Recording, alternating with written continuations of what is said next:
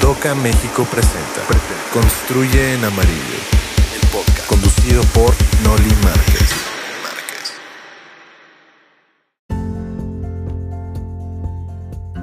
Hola amigos y seguidores de Doca México, ¿cómo están?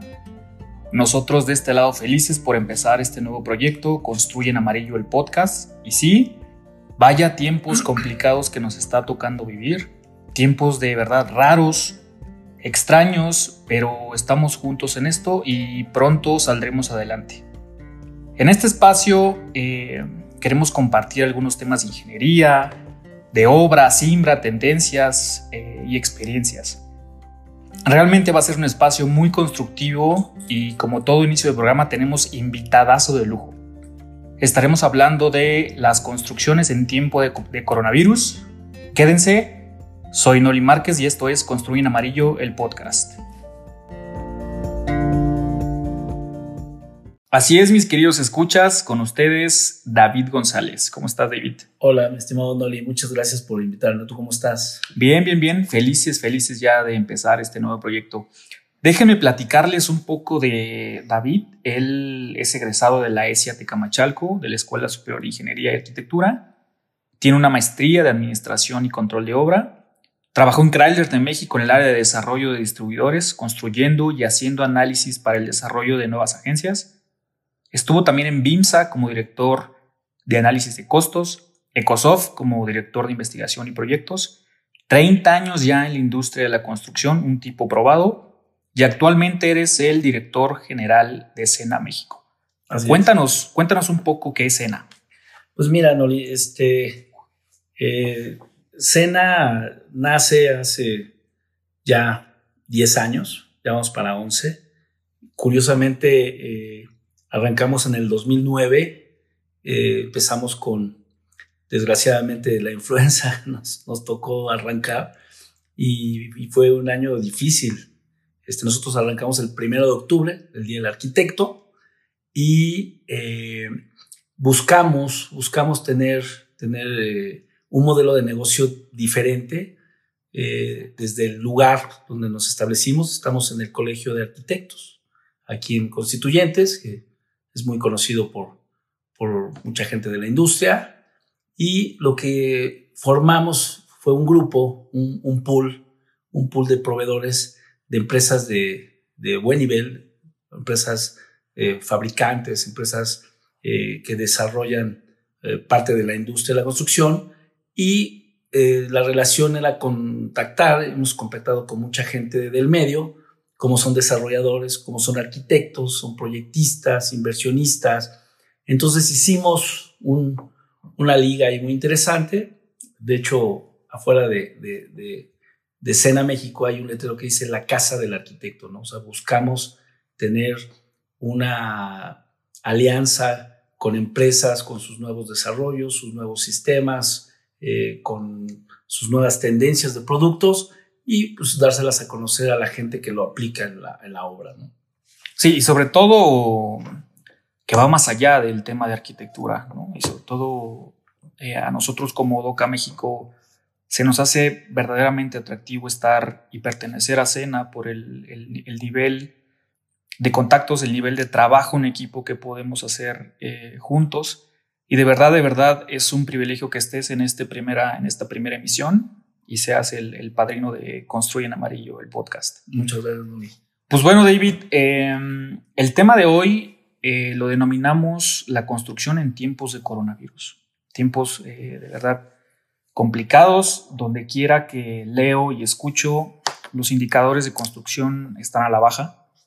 Es un, es un problema real. Hay muchas obras varadas pero cuéntame, ¿cómo, cómo ves Sena la situación del país refiriéndonos al tema de construcción?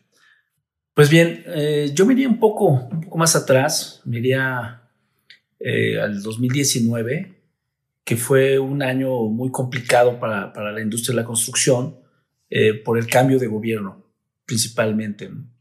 Recordarás que ah, cerraron algunos proyectos, eh, lo del aeropuerto, eh, algunas partes de infraestructura, y sobre todo en la parte de la vivienda, pues se separó mucho la cuestión de permisos, ¿no?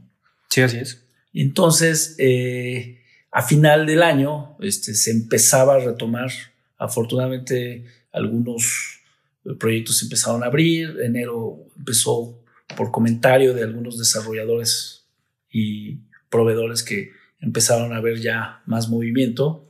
Y bueno, pues desgraciadamente se nos viene algo este, que no esperábamos a nivel mundial, que es esta, esta pandemia. Y bueno, pues sí nos, nos ha pegado realmente eh, en, todos los segmentos, pero directamente en la construcción, pues ha sido un tema muy complicado. ¿no?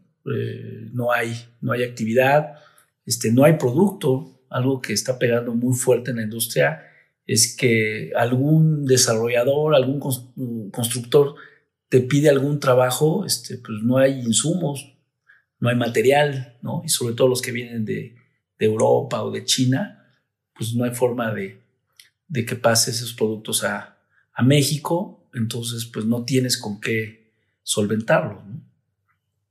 Ahorita has eh, tú hecho recorridos de obra, has, salido a la ciudad a ver a ver cómo están eh, las obras, los clientes. Sí, ahorita nosotros este, estamos trabajando en, casa, este, tratamos de, cuidarnos y demás, pero bueno, eh, nos ha tocado salir, este, hacer recorridos.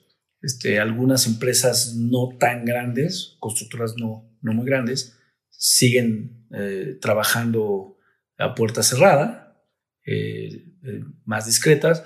Los proyectos grandes sí, definitivamente sí están, están cerrados.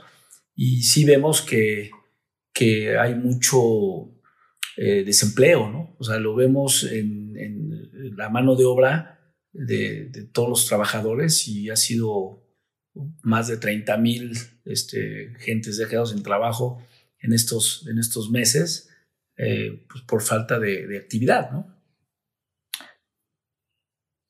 ¿Cómo ve Cena el futuro? ¿Qué va a pasar en los próximos meses, en los próximos días? Nosotros eh, tenemos algunas fechas tentativas que no son oficiales, pero ¿hay, ¿hay alguna apertura de proyectos? Estuve leyendo que hace poco eh, el gobierno de la Ciudad de México ya autorizó 17 construcciones en Paseo de la Reforma, que eso es algo que ya estamos investigando y poniéndonos en contacto con, con estos proyectos para ver eh, qué puede salir dentro de las buenas noticias que puede haber. Pues mira, ¿cómo lo ves? Yo, yo lo veo bien. Eh, primero te voy a platicar lo que, lo que escuchamos, de, por ejemplo, del gobierno. Estaba escuchando el otro día un informe de que ahorita lo, lo más importante y la prioridad que tiene el gobierno es abrir tres grandes segmentos, tres grandes sectores, que es la construcción, que representa el, casi el 8% del PIB. Eh, el turismo, que está es de los más golpeados porque eh, pues nadie viaja ahorita, nadie, no, no, sales ni a Cuernavaca, ¿no? No puedes.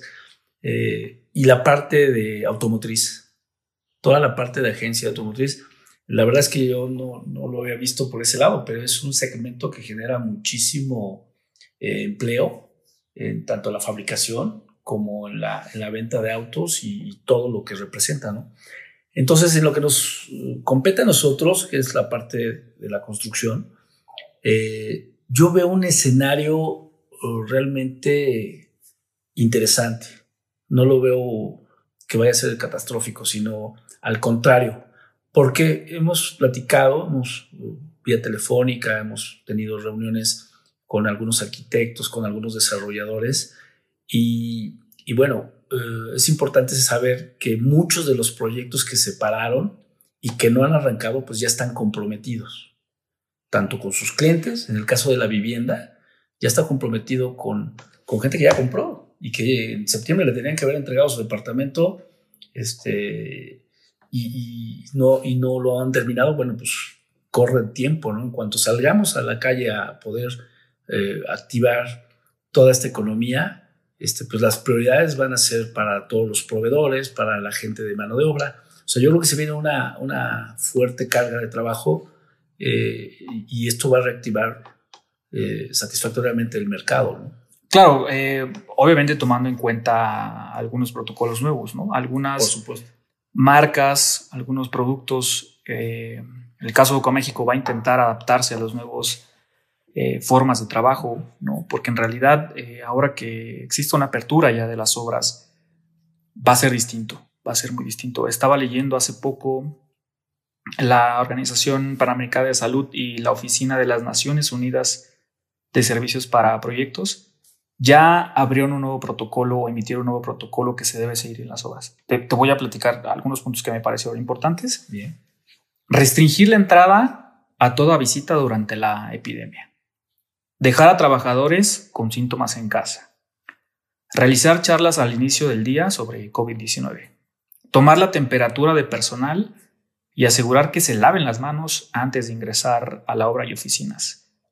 Observar eh, que no haya contacto cercano en la obra, eh, los trabajadores eviten tocarse la cara, mantener la distancia mínima de un metro, que esto es realmente importante. Estas son las nuevas formas que vamos a tener eh, que adaptarnos.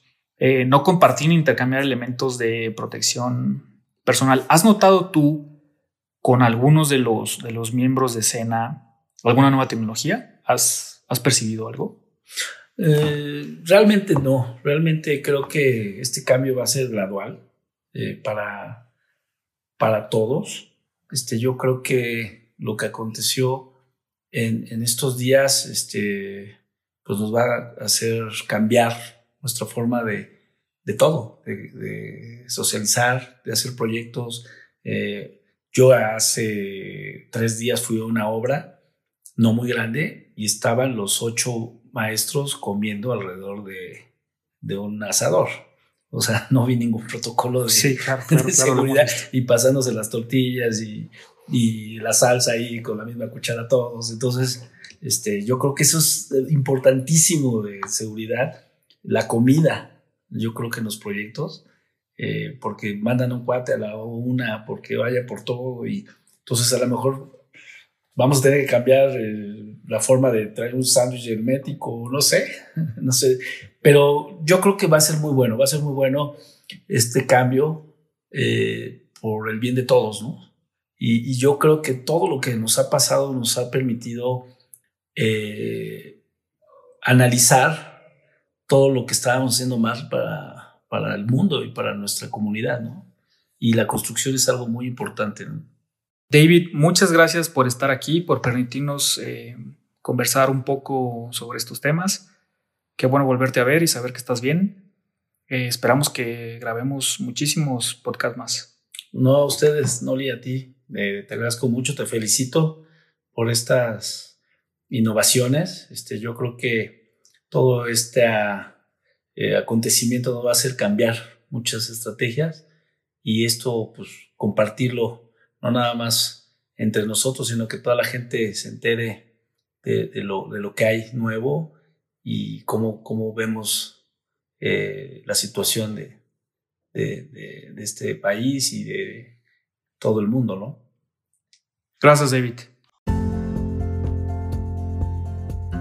Mis amigos escuchas, me quedé pensando en lo que platicábamos hace un momento con David, y es que las construcciones y las formas de trabajo no van a ser iguales. Tenemos que buscar sí o sí la manera de adaptarnos a nuevos métodos y nuevas tecnologías. El organismo más importante en México, la Cámara Mexicana de la Industria de la Construcción, ya se prepara y lanza un protocolo para el regreso a las labores y evitar contagios de COVID-19. Este programa abarca aspectos como el traslado, trabajo y comportamiento en áreas comunes. También puso a disposición de las empresas constructoras un protocolo que deberán seguir durante la reanudación de las actividades. Esta guía abarca desde los cuidados que los trabajadores deben continuar teniendo en sus hogares hasta las responsabilidades del personal en sitio dependiendo del tipo de obra y por supuesto la comunicación con sus proveedores. Las medidas recomendadas están basadas en las directrices de la Secretaría de Salud y la Organización Mundial de la Salud pero es también una responsabilidad de todos los proveedores hacer recomendaciones hacia nuestros clientes constructores.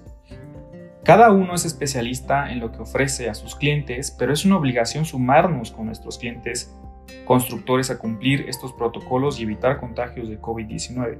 Nosotros en Doca México estamos preparando información para nuestros clientes que les ayude a usar estas nuevas tecnologías y que cumplan con nuestros protocolos para que tengan eh, gran avance en obra. Seguramente nuestros amigos del concreto, del acero y de los acabados harán lo mismo. No quiero adelantarme porque este es un tema de otro, de otro podcast, pero vamos a intentar traer a México una nueva tecnología que sin duda va a cambiar por completo el montaje e instrucción de nuestros sistemas. Esta tecnología se llama Remote Structure y hablaremos más a detalle en el siguiente podcast. Me despido mis queridos escuchas, gracias por su tiempo y nos vemos en la siguiente emisión de Construye en Amarillo el podcast. Nos vemos.